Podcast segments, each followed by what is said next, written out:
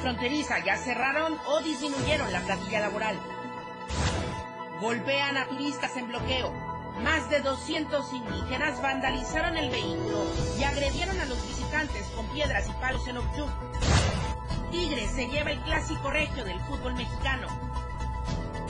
Estamos a diario contigo.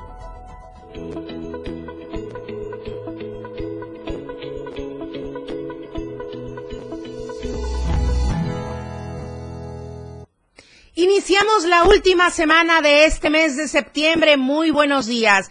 Gracias por sintonizarnos a través del 97.7 y del 103.7 de FM, la radio del diario, desde Tuxtla Gutiérrez y también desde Palenque hacia todo el estado de Chiapas, a través de nuestras redes sociales, también eh, desde Diario TV Multimedia en el Soconusco. Soy Lucero Rodríguez Ovilla y hoy le invito a que se ponga en contacto directo con nosotros con el hashtag Chiapas sitiado por bloqueos justamente hablando de este tema, vamos a enlazarnos con los diferentes corresponsales en los diferentes puntos de nuestra entidad porque la situación sí se ha visto complicada. Durante el fin de semana se dieron algunas variaciones que nos dejaron un tanto sorprendidos, pero vamos a estar hablando de esto punto a punto en unos instantes más. Mientras tanto, las temperaturas.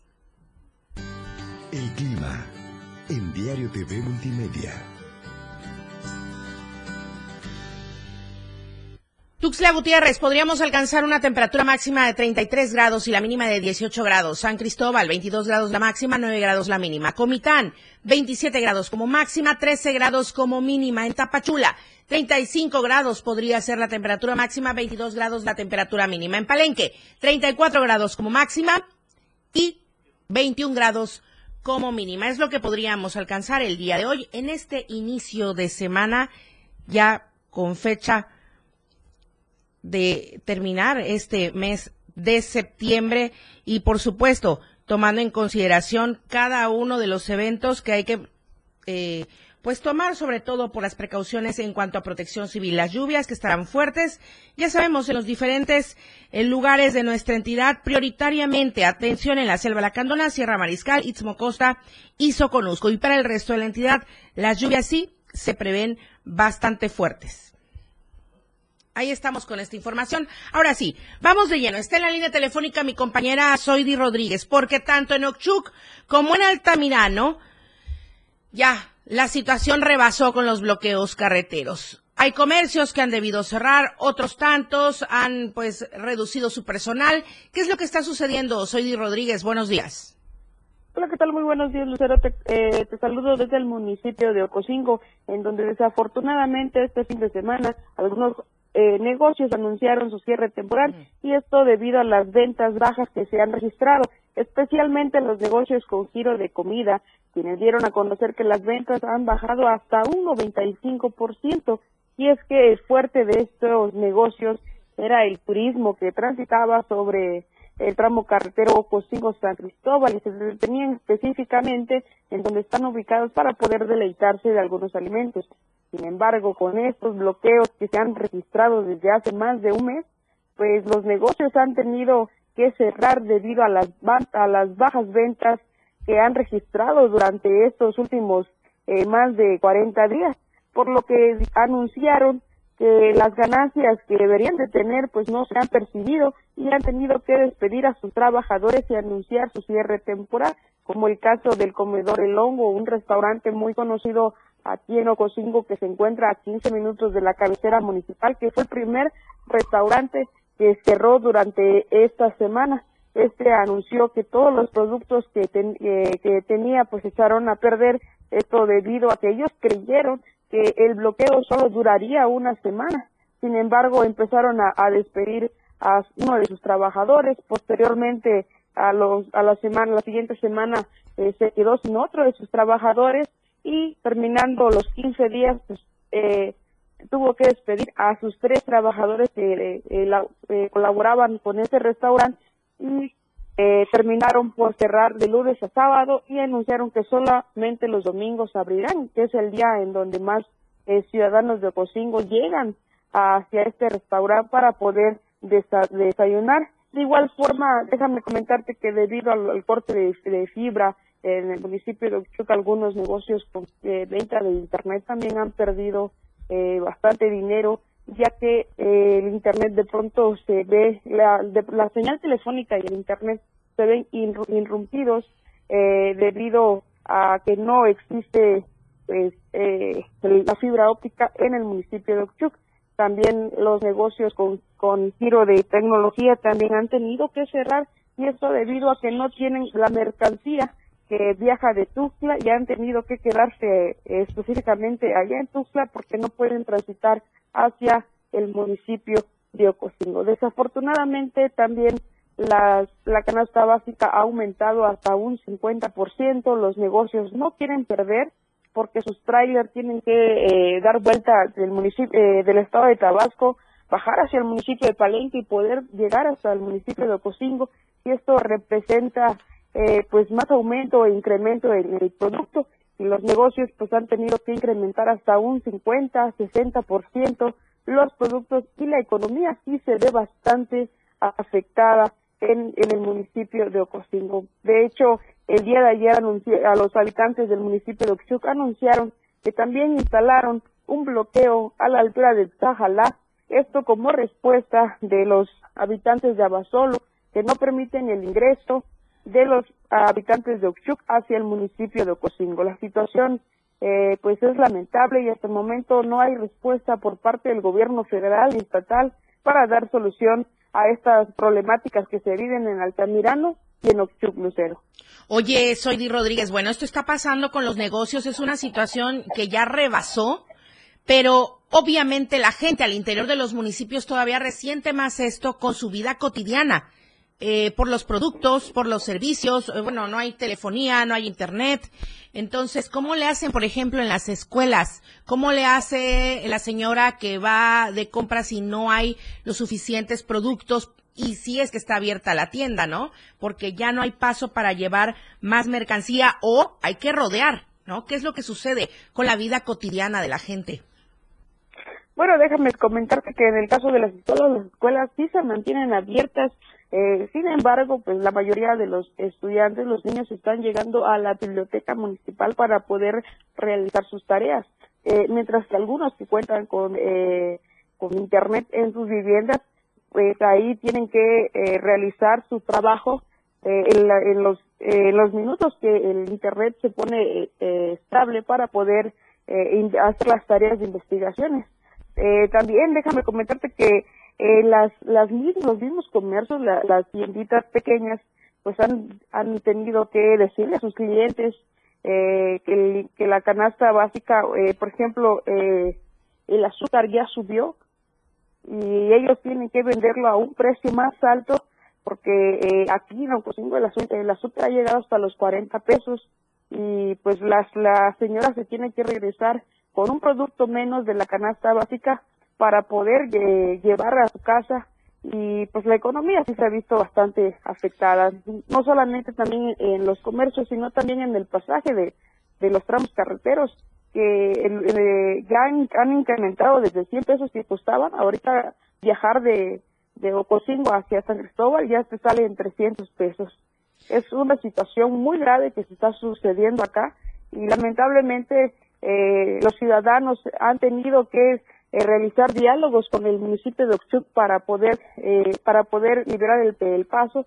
Sin embargo, pues los los eh, manifestantes no han cedido a las peticiones hasta que no sean escuchados por el Congreso del Estado. No, muy difícil, Soidi, y como bien dices, es que ante la escasez de los productos, ante la escasez de vías en las que pueda transitar el transporte público, pues sí encarece todos los productos y los servicios en la zona. Muchísimas gracias, Soidi Rodríguez. Nada más recuérdanos, ¿cuántas semanas llevan en esta situación o cuántos días? Bueno, el bloqueo empezó, empezó el 15 de agosto en el municipio el de Ochuc y el 23 de agosto en el municipio de Altamirano. Ya llevamos más de, ¿De un eh, mes.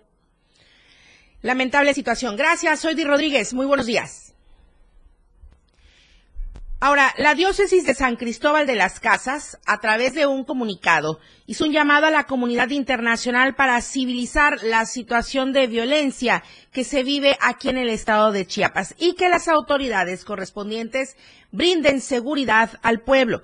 La institución católica responsabilizó a las autoridades estatales por la crisis social, la represión y la presencia de grupos criminales. Voy a permitirme retomar textualmente un fragmento de este comunicado. Dice así, el silencio de las autoridades pone en riesgo la integridad de la humanidad y demuestra un Estado fallido, rebasado y coludido con los grupos delincuenciales. Se enfatizó también que la omisión del Estado de frente a la realidad mantiene a los pueblos en la incertidumbre total y responsabilizó a los tres niveles de gobierno de los hechos ocurridos, ya que han hecho caso omiso a las denuncias de la sociedad civil.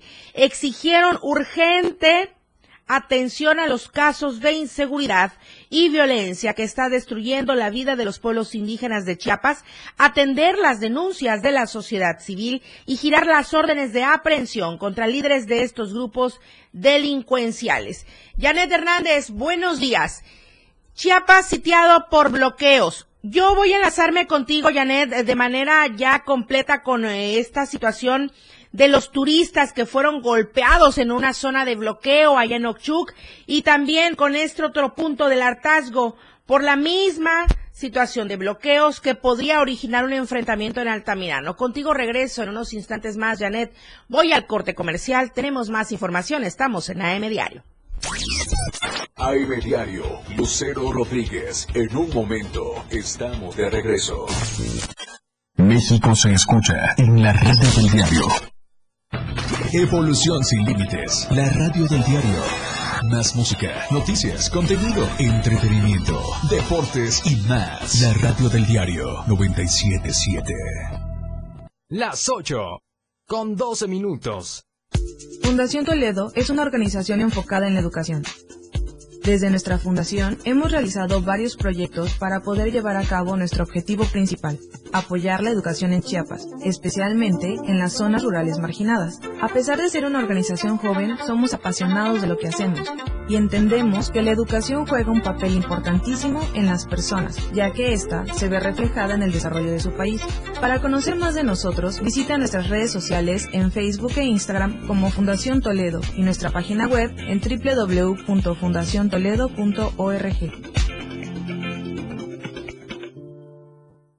Porque todo tiene una solución. En este tu espacio, denuncia pública. Te invito a sintonizar Denuncia Pública los lunes, miércoles y viernes a las 10 de la mañana a través de la radio del diario 97.7 FM. Soy Felipe Alamilla, la voz del pueblo. Recuerden que denunciar es un derecho y una obligación. Escúchalo en el 97.7 FM, la radio del diario. Denuncia pública con Felipe Alamilla, la voz del pueblo. voz del pueblo. No se deje y denuncie. El juego aún no termina. La competencia es a cada momento más intensa. La remontada. Un espacio para los deportes.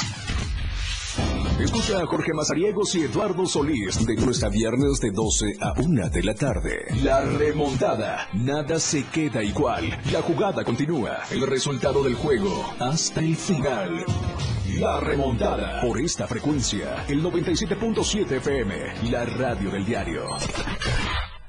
La radio del diario 97.7 FM. Contigo a todos lados. Oportuna y objetiva es AM, Diario. Continuamos.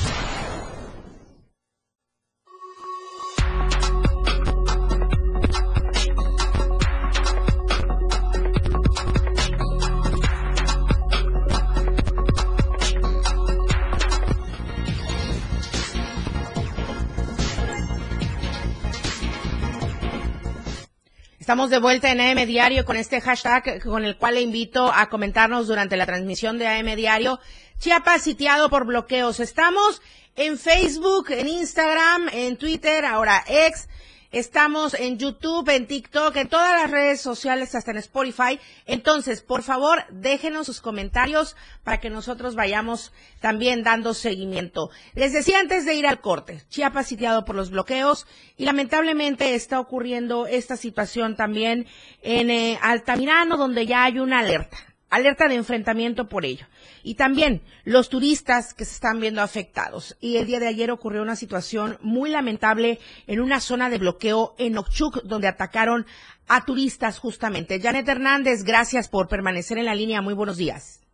Hola, Lucero, muy buenos días. Informarles que personas que mantienen un bloqueo en el tramo San Cristóbal Ocosingo obligaron a turistas que viajaban a bordo de su vehículo color guinda a que bajaran para golpearles y vandalizar su unidad. Así lo denunciaron las víctimas.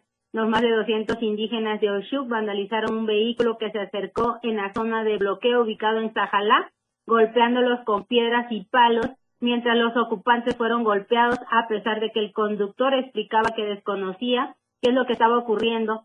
Posteriormente fueron liberados. Estos ocupantes del vehículo señalaron que venían de Ocosingo y que se dirigían a la ciudad de San Cristóbal de las Casas y que por falta de información de las autoridades a través de la Policía y la Guardia Nacional desconocían si existía un bloqueo carretero. Cabe recordar que hace más de un mes los indígenas textales instalaron un bloqueo carretero permanente a la altura de la comunidad de Tajala, municipio de Oshú, para exigir el pago de 15 mil pesos por familia, monto que asciende a más de dos millones de pesos. Y es aquí en donde se dio este, esta situación, en donde pues los turistas, aparte de golpeados y que vandalizaran sus carros, pues este, se fueron muy, muy eh, enojados porque ellos no sabían nada al respecto de este bloqueo porque decían que si hubieran sabido algo, pues ellos no hubieran pasado claro. por esa zona. Janet, Janet, justamente, perdóname que te interrumpa. No hay ninguna autoridad en algún eh, también eh, centro, en algún operativo o en alguna eh, en algún punto de localización, pues, previo a llegar a, esta, a este tramo de bloqueo, donde se le pueda ir informando a la ciudadanía de lo que sucede. No hay absolutamente nada que pueda eh, hacer notoria esta situación a la entrada de estos municipios. No, pues ellos eran lo que estaban manifestando su inconformidad porque decían que debería de, de haber algún punto de información de tanto de la policía, este, de la Guardia Nacional para que les diga, les dijeran que no pasaran por ese tramo, ¿no? Y tomaran vías alternas y pues comentaban que a través de las redes pues ellos no se habían enterado. Pues es la única forma a través de las redes porque no hay ningún punto donde se dé esta información o haya un desvío para evitar que pasen por esa zona. Qué complicado para la gente que desconoce la situación al interior de nuestro municipio, de nuestros municipios y que tiene que pasar por esto. Bueno, eh, Janet, esperemos que esta gente ponga su denuncia ante las autoridades correspondientes. ¿Lo harán? Sí, ellos ya este, presentaron su denuncia aquí en San Cristóbal de las Casas y es ahí donde nos enteramos de esta situación que pasaron y pues también en las imágenes se puede ver en donde ellos iban en la camioneta, una camioneta guinda, y pues todos los que están bloqueando se, se reúnen ahí, ¿no? Sí, claro, y ojalá que también se tome en cuenta y no se tire a la basura este comentario y esta petición de tener un punto de información, ¿no? Para evitar que se transite hacia estas zonas de bloqueo en los diferentes municipios. Ahora, Janet, allá en Altamirano podría darse un enfrentamiento justamente por este mismo caso de los bloqueos. Así es, a un mes y dos días del bloqueo carretero que establecieron más de 500 ejidatarios de Altamirano, personas de varios ejidos y comunidades se concentraron el día de ayer en el ejido, en el ejido San Miguel Chiptip de la zona Tojolabal de este municipio de Altamirano para manifestar su inconformidad ante el cierre de las tres entradas principales, asegurando que ya no permitirán más agresiones hacia los pobladores porque están sufriendo hostigamientos y amenazas de muerte.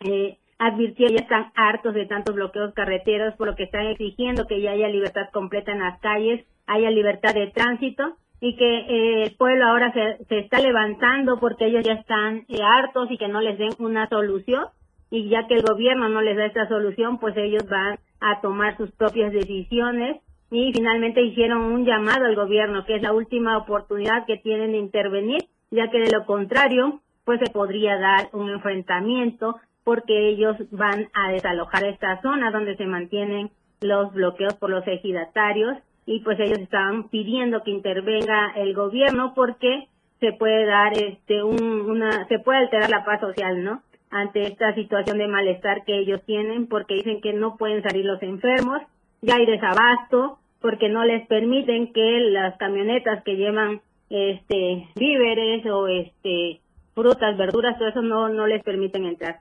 Entonces, pues ellos tienen que actuar y es por eso que dicen que el pueblo se ha levantado para que puedan sacar a esas personas que están em, que mantienen el bloqueo allá en Altamirano. Y obviamente, obviamente por eso la gente lo está comentando porque ya su vida cotidiana está irregular.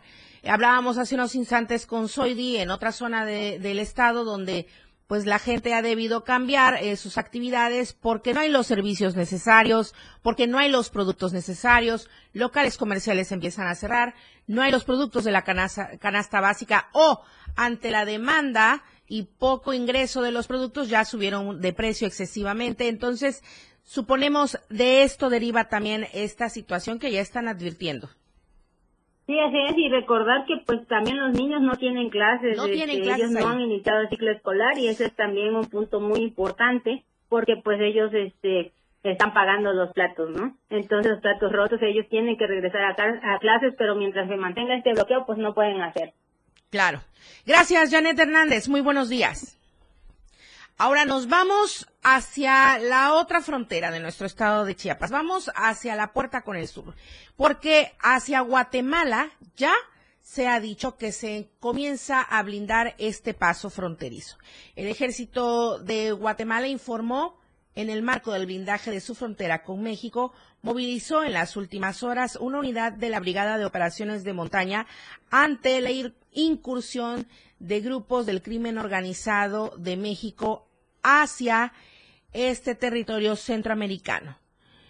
Justamente el coronel Alex Tuyuk, eh, comandante de Brigada de Montaña, dijo que se movilizarán en el municipio de Tacaná, departamento de San Marcos, con el objetivo de retomar el control en esta zona. Eso es lo que pasa hacia este punto. Sin embargo, también el día, eh, bueno, no el día, el fin de semana, se circuló información bastante relevante donde ya eh, levantaron un bloqueo carretero en la zona fronteriza. Buenos días a David Morales. ¿Qué sucedió en la Trinitaria? Está libre el paso, pero posiblemente se retome el bloqueo. Buenos días. ¿Qué tal, Lucero? Muy buenos días. Este fin de semana los tramos carreteros, tanto de San Gregorio de Chamí, así, así como el del municipio de la Trinitaria, ya quedaron desbloqueados, hasta este momento están libres. Te informo que a las 7 de la mañana del día de hoy salieron elementos de la Secretaría de Seguridad Pública, Sedena, Guardia Nacional. Estos fueron en apoyo con la Comisión Federal de Electricidad, ya que esperan restablecer el servicio de energía eléctrica en estos municipios, sobre todo en frontera con Malapa y en Chicomucelo. Hasta este momento todo transcurre en completa calma, ya se indagó si hay bloqueos, la presidencia municipal de Trinitaria informó que no hay en el tramo carretero que a ellos se le compete, tampoco hay ahorita en la zona de riego bloqueos y se espera que en el transcurso del día pues vaya vaya surgiendo más información al respecto. Estamos hablando de estos tramos de frontera Comalapa, la Trinitaria, a la altura de San Gregorio Chamic y el acceso a la Trinitaria Comitán. Así es, Lucero. el día de hoy no se está reportando ningún bloqueo. Todo fue ya restablecido la, lo que es el tránsito, tránsito vehicular este fin de semana. Eso también se da a raíz de la llegada del gobernador del estado que estuvo el día de ayer aquí en Comitán.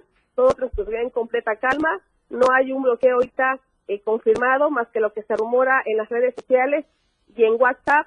Esto para generar también pánico. Estuvieron, este, el transporte estuvo eh, sin servicio, sin embargo ya se restablecieron al ver un buen tránsito. O sea, están retomando la actividad diaria y la actividad cotidiana. Así es, como te comentaba, ya la Secretaría de Seguridad Pública salió hoy a las 7 de la mañana en apoyo con la Comisión para, la Comisión Federal de, Electricidad, va la Sedena y va la Guardia Nacional. En un momento más estaremos actualizando esta información, donde todo está ya, está restableciendo los servicios de energía eléctrica en el municipio de frontera como Lapa y Chicomucelo. Gracias a David Morales, muy buenos días.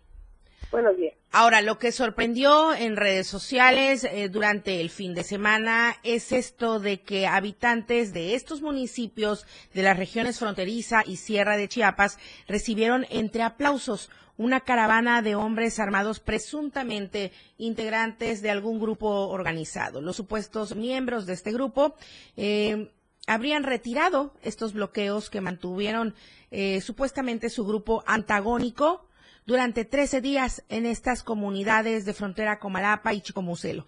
En videos difundidos en redes sociales se puede apreciar el avance de estos hombres armados, supuestamente integrantes del grupo criminal, a bordo de camionetas, también de vehículos, y pobladores reportaron eh, que en la región estaba suspendida la energía eléctrica. Ya Aribet Morales nos dijo ahorita que están trabajando en el restablecimiento de la misma, también de la señal telefónica, además de que se paró el servicio del transporte público en frontera Comalapa, Comitán, eh, Motocintla y de igual manera el personal que labora en los juzgados del municipio de Motocintla había suspendido sus labores.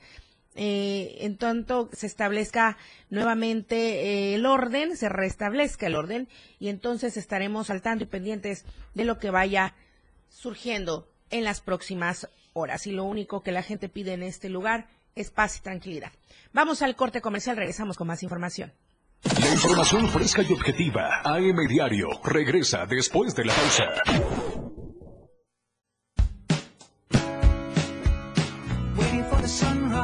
La radio del diario. Transformando ideas. Contigo a todos lados.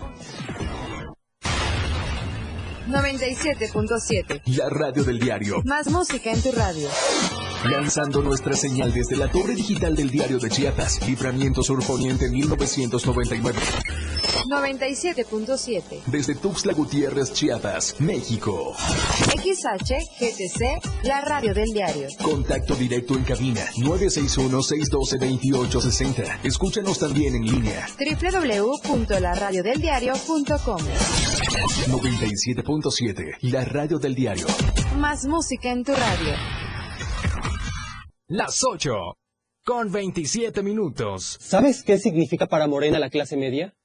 Un desprecio por querer superarse cada día, por aspirar a tener empleos mejor pagados. ¿Y sabes lo que significa para el PRI la clase media? Una admiración por querer ser mejor todos los días.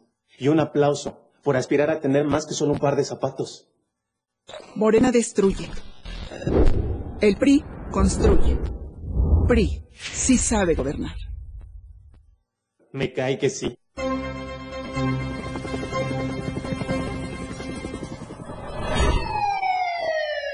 A cada momento en Chiapas, día a día, la información se genera a cada minuto y Diana Alonso y Fernando Cantón informan en Chiapas a diario.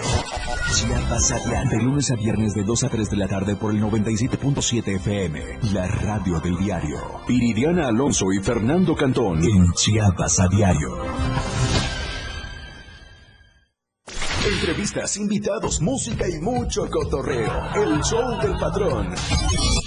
Escúchalo de lunes a viernes de 4 a 5 de la tarde. Es un completo despapalle. Pásate una tarde muy amena con El Show del Patrón. Algo fuera de serie. Por esta frecuencia, 97.7 FM, la radio del diario. Contigo a todos lados. 97.7 FM, la radio del diario. Lucero Rodríguez ya está de regreso para informarte en AM Diario.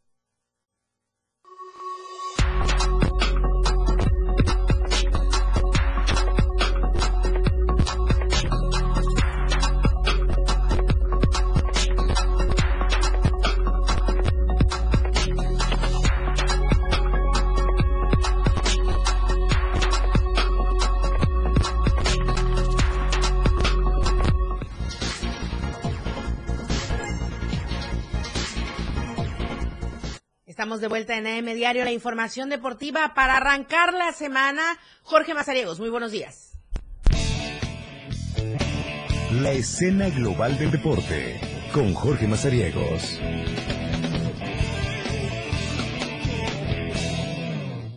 Qué gusto saludarlos. Arrancamos la semana en AM Diario. Vamos a platicar de temas muy interesantes que se han sucedido eh, durante el fin de semana en el mundo deportivo. ¿Le parece? Vamos a arrancar platicando del Jiu-Jitsu brasileño, porque este fin de semana hubo actividad allá en el Auditorio Municipal Efraín Fernández Castillejos de Tuxtla Gutiérrez con la edición número 13 de la Liga del Sur de México, esta eh, creación después de la unión que tuvieron eh, los eventos como la Copa Chiapas y el Tux Open. Eventos eh, que son o que eran organizados por la Extreme Fire Academy, misma institución que se encarga de esta Liga del Sur de México. Más de 200 competidores estuvieron representantes de la Ciudad de México, de Campeche, de Tabasco, de Yucatán, del estado de Chiapas con las distintas escuelas de los municipios aquí en nuestra entidad. Ahí vemos eh, pues la declaración de triunfo que le daban a Luis el Dragón Cerón después de un gran combate que tuvieron ahí en el área 3 y hubieron muchísimas actividades, tanto en la modalidad del gi como del no gi, que es con kimono y sin kimono. Y eh, al final, eh, después de más de cinco horas de actividades allá en el auditorio municipal, pues eh, quedaron pues concluidas las actividades de este evento que logró tener el éxito esperado. Ahora la Extreme Fire Academy dijo su director general, que es el maestro Adán Castillejos Gallegos, que esperarán eh, pues tres eventos más, dos en el tema de seminario y uno más en un evento interno amateur de Jiu-Jitsu brasileño para cerrar este 2023. Así que ahí estuvieron las acciones de esta Liga del Sur de México. Cambiamos de tema y hablemos un poquito del fútbol porque se disputó la jornada número 2 de la tercera división profesional y el equipo de la UDS que arrancó de manera eh, pues contundente en la fecha 1 eh, visitando Oaxaca y sacando el triunfo, pues esta ocasión tuvieron a bien presentarse en casa allá en Comitán de Domínguez, sacaron el triunfo al final 3 por 2 ante el conjunto de Dragones, lo que le suma el segundo triunfo consecutivo en esta competencia. Uno de los equipos chiapanecos que va eh, de buena manera hasta el momento. Está también el equipo de las lechuzas que jugaron en casa y que tuvieron oportunidad de darle la victoria a el equipo de la Universidad Pablo Chávez, en este caso la UDS. Allá en Comitán de Domínguez hizo la presentación en casa y también con un marcador de 3 a 2 obtuvieron el resultado positivo en esta segunda jornada de la tercera división profesional. Así que le restará a estos equipos, y especialmente al equipo eh, de la UDS, seguir con más actividades en la siguiente eh, fecha que van a tener que enfrentarse a la Academia Dragones. Van a viajar a Oaxaca para que el próximo viernes puedan estar allá en la unidad deportiva Ignacio Mejía y disputar su siguiente encuentro a las 4 de la tarde. Hablamos también del fútbol nacional de la Liga MX porque en esta jornada la 9, la mitad, la que marca la mitad del calendario de la temporada regular, pues ha dado oportunidad de eh, disfrutar del clásico regio. Lo ganó Tigres al final de esta contienda lo gana el equipo de los Tigres 3 por 0 ante Monterrey, así que pues ahí estuvieron las acciones. Se mueve otra vez la tabla general después de los resultados. Le platicamos cómo eh, quedaron hasta el momento. Es el San Luis, le ganó 3 por 2 al Mazatlán. Juárez cayó ante el Atlas 2 a 1. Los Pumas llegaron a casa de Puebla para sacar el triunfo 2 por 0. El día sábado sin goles el Guadalajara Pachuca. El León contra Tijuana lo gana el equipo de León. Los Tigres le ganan al Monterrey 3 por 0 el día domingo, ayer, 1 por 1 en el Nemesio 10 entre el Toluca y América. En el, en el Azteca, el Cruz Azul no pudo contra el Querétaro, 3 por 1 ganó el conjunto de los Gallos Blancos. Y la sorpresa, me parece, lo da el conjunto del Necaxa. 5 a 2 le gana al cuadro de Santos. Iba ganando 3 por 0 el Necaxa, señores. Y después tuvieron a bien, pues, quedarse con el triunfo de 5 a 2. Me parece que fue el partido sorpresa de esta jornada. El día de mañana habrá actividad. Martes el eh, Guadalajara contra el Mazatlán a las 7 de la noche. Así que ahí le vamos a estar dando los eh, pormenores de esta contienda. ¿Cómo va la tabla general? Pues regresa al liderato el equipo del San Luis con 19 puntos, el América se queda en segundo con 18, Tigres es tercero con 17, Juárez va en cuarto con 15 puntos, el Atlas ya es quinto con 15 unidades, eh, Pumas es sexto con 15 puntos, Guadalajara en séptimo con 14, el Toluca en octavo con 13, eh, Rayados bajó hasta el noveno puesto con 13 puntos, Tijuana se coloca en el décimo con 11 puntos, en el lugar 11 está León con 11 puntos, Santos se queda en el lugar 12 con 11 puntos, el Querétaro avanza al lugar 13 con 11 puntos, el Pachuca en el lugar 14 con 10 unidades, el Necaxa dejó el sótano de la tabla general y ahora se va al lugar número 15 con 7 unidades gracias a las derrotas de Mazatlán que se va en el lugar 16 y se queda con 7 puntos y la derrota de Cruz Azul que se va a la penúltima posición con 5 puntos y a, la derrota del Puebla también que lo mandan hasta el sótano los eh, Pumas de la UNAM. Se queda el Puebla en el lugar 18 con 5 puntos en este torneo del fútbol mexicano. Alcanzamos la mitad de la temporada regular del fútbol mexicano, nueve jornadas disputadas, así que a partir de ahora tres jornadas más y vamos a ver cuál es el perfil que tendrán los equipos ya para los que vayan a estar de manera directa en la ronda de liguilla o los que van a entrar en el ahora formato conocido como el play-in. Así que ahí están las acciones en el fútbol mexicano. Para cerrar la sección vamos a platicar del automovilismo, la Fórmula 1 que tuvo actividad con el Gran Premio de Japón y que dejó ya prácticamente a la escudería campeona. Después de esta carrera del Lenovo, el Gran Premio Lenovo allá en Japón, lo gana eh, Max eh, Verstappen, se queda con el triunfo en esta ocasión. 400 puntos en la de constructores lleva Max Verstappen y en la de, perdón, en la de pilotos y en la de constructores Red Bull con 623 puntos, lo que prácticamente pone ya a esta escudería como la campeona de esta temporada 2023. Son más de 300 puntos de diferencia ante Mercedes que se queda con 305 puntos, viene eh, de tres Ferrari con 285, Aston Martin, McLaren, Alpine, Williams, Haas, Alfa Romeo y Alfa Tauri es el resto del el orden. Y en lo de pilotos, pues ya prácticamente también Max Verstappen encaminado para ser el campeón de esta temporada, lleva 400 puntos, le decíamos, seguido de Sergio Checo Pérez con 223 puntos y en el tercer lugar Luis Hamilton con 190 puntos en lo que va esta competencia. Así que ahí estará, se viene eh, todavía el Gran Premio de Qatar. Después ya viajarán todas las escuderías, todos los pilotos a Latinoamérica para estar en el Gran Premio de Estados Unidos y después la parada en México para el Gran Premio de la Ciudad de México después viajarán a Brasil, vuelven a Las Vegas, a Estados Unidos y después se irán a eh, Arabia Saudita para cerrar esta temporada, pero ya prácticamente Red Bull proclamado como los campeones de esta temporada en el automovilismo profesional.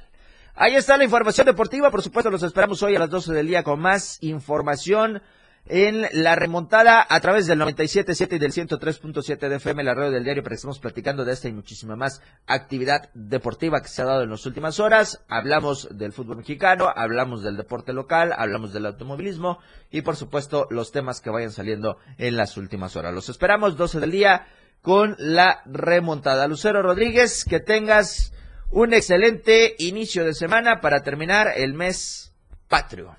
Gracias, Jorge Mazariegos. Igualmente para ti, buen inicio de semana y por supuesto contigo nos vemos el día miércoles. miércoles. Eh, aquí en el Diario, pero en punto de las 12 de lunes a viernes, la remontada. Así es. Gracias, Lucero. Gracias a ti. Buen día, buen inicio de semana.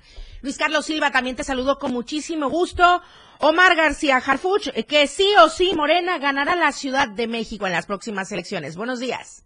Buenos días, Lucero. Te saludo a ti y a los amigos del auditorio. Morena no quiere dejar rienda suelta para que en el transcurso de los próximos meses, ya que que termine 2023, los del Frente Amplio que están buscando precisamente reposicionarse en la capital de la República Mexicana le arrebaten a los morenistas el bastión que tienen en la capital de la República Mexicana.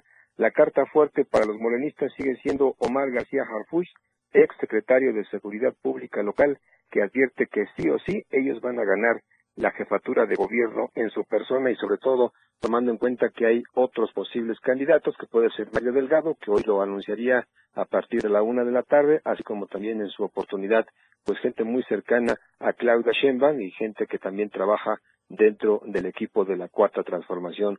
Omar García Harfus reconoce, eh, Lucero Auditorio, que a pesar de las circunstancias adversas que existen en la República Mexicana con el tema de la violencia, el tema también de la inseguridad y sobre todo los bastiones que aún tiene el Frente Amplio por México en diferentes alcaldías, él se siente con todas las posibilidades de llevar el triunfo en las urnas. Finalmente insiste Lucero Auditorio que a pesar de las circunstancias y que lo colocan como una persona protegida de Claudia Sheinbaum y quizás su delfín más efectivo, él tiene toda la experiencia, el trabajo en el gabinete y sobre todo la oportunidad de sentar presidentes para gobernar la capital de la República Mexicana, la cual está en manos en este momento de Martí Batres Guadarrama.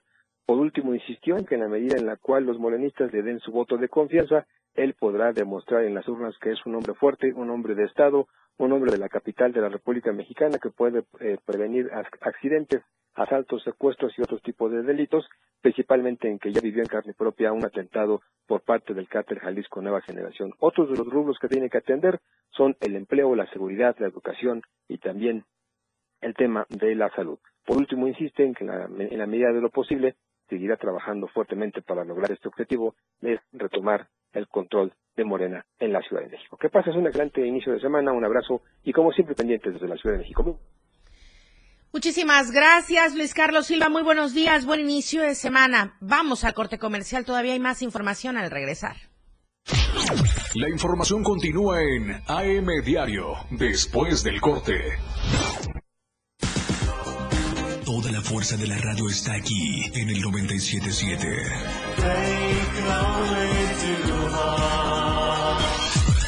Las 8 con 42 minutos. Explorando a diario, conociendo Chiapas. Centro Ecoturístico Cascada El Aguacero. Se encuentra en la Reserva de la Biosfera Selva El Ocote, ubicado en el kilómetro 107 de la carretera México 190, en el tramo de carretera libre entre Ocosocuautla, Coita y Cintalapa. La Cascada El Aguacero y el río subterráneo en la Cueva El Encanto, dos atractivos naturales para disfrutar. Este centro es un espacio para ir a caminar, respirar aire puro, acampar y por supuesto en compañía del canto de las aves. Nadar disfrutando del agua cristalina que forma la Cascada El Aguacero para los que quieran explorar entrar al río subterráneo de la cueva El Encanto recorriendo 200 metros. Explorando a diario, conociendo Chiapas, muchas rutas por descubrir. La radio del diario 97.7 FM, contigo a todos lados. México impulsa el desarrollo del sur-sureste del país, modernizando el corredor multimodal interoceánico del Istmo de Tehuantepec, una alternativa eficiente al Canal de Panamá para conectar dos océanos con gran capacidad y seguridad, coordinadas por la Secretaría de Marina, las Asiponas de Coatzacoalcos y Salina Cruz, junto con el Ferrocarril del Istmo, trabajan para ofrecer servicios combinados de transporte y apoyar los polos de desarrollo para el bienestar de México. Secretaría de Marina. Gobierno de México ha llegado con gran velocidad, demostrando el poderío de sus máquinas, conducido por grandes pilotos. En la radio del diario 97.7 FM, todo sobre la Fórmula 1, todos los lunes en La Remontada. Muchas emociones, adrenalina pura, grandes torneos. Disfruta de muy buena música, lo más trendy en redes sociales, la info sobre tus artistas favoritos y todo lo que debes saber para estar al día con la mejor actitud. Top Music con Moisés Galindo, de lunes a viernes de 5 a 6 de la tarde por la radio del diario 97.7 con lo más top a todos lados.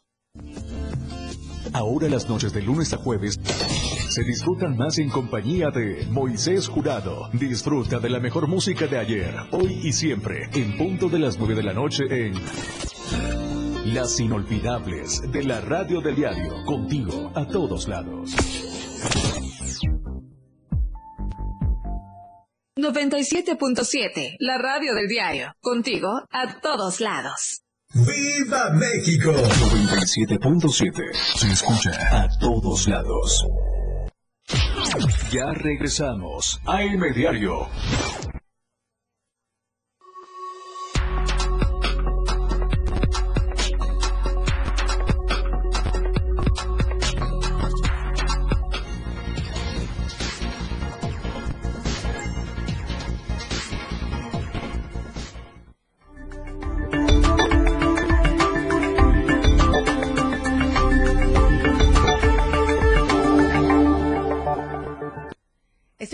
Valeria Córdoba. Muy buenos días, buenos días a todos en Tapachula. Qué gusto iniciar la semana. Buenos días, Lucero. Buenos días para ti también y todos los que nos sintonizan. Excelente inicio de semana.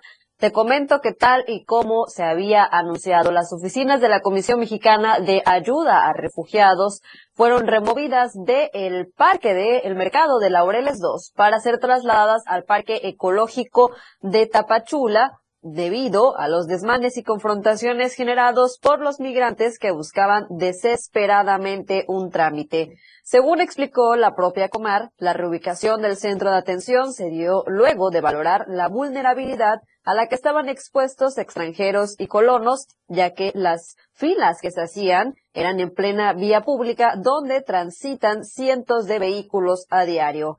Aunado a esto, también la poca infraestructura para mantener el orden llevó a decidir el traslado del recinto a un punto más estratégico.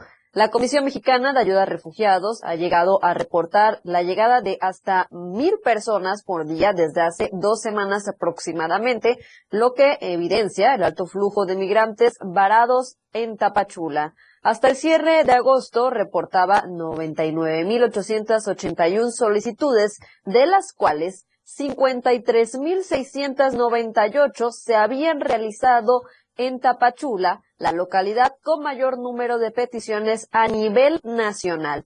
Para el cierre de septiembre, el número podría alcanzar o rebasar el total de solicitudes registradas en 2022 año que sumaron 118.570. El pasado 18 de septiembre recordemos que un grupo de haitianos trató de introducirse por la fuerza al área de atención dejando como resultado al menos 10 personas lesionadas. Desde entonces la seguridad pues ha sido reforzada con elementos de la Guardia Nacional y policías estatales. Cabe mencionar que a pesar de que las oficinas ya fueron removidas, el día de hoy todavía habían personas haciendo fila afuera de en donde se encontraban las eh, oficinas de la Comar, que eran el mercado de Laureles 2. Esto debido a que señalan, no les informaron que las oficinas iban a ser removidas y estaban esperando ser atendidos. De hecho, desde el día de ayer por la noche, ya las largas filas en el parque ecológico se hicieron ver.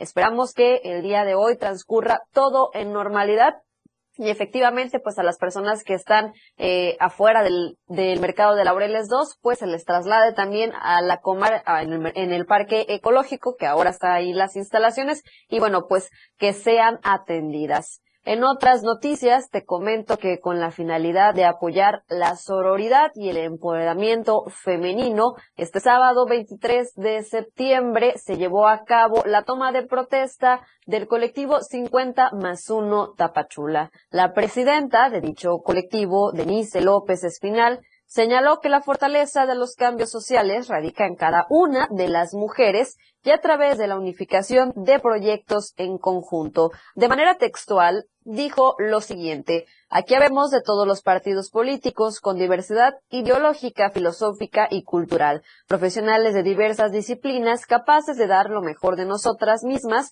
en cada una de las acciones que emprendamos. La toma de protesta estuvo presidida por el presidente del Congreso del Estado, Yamil Mergar Bravo, la presidenta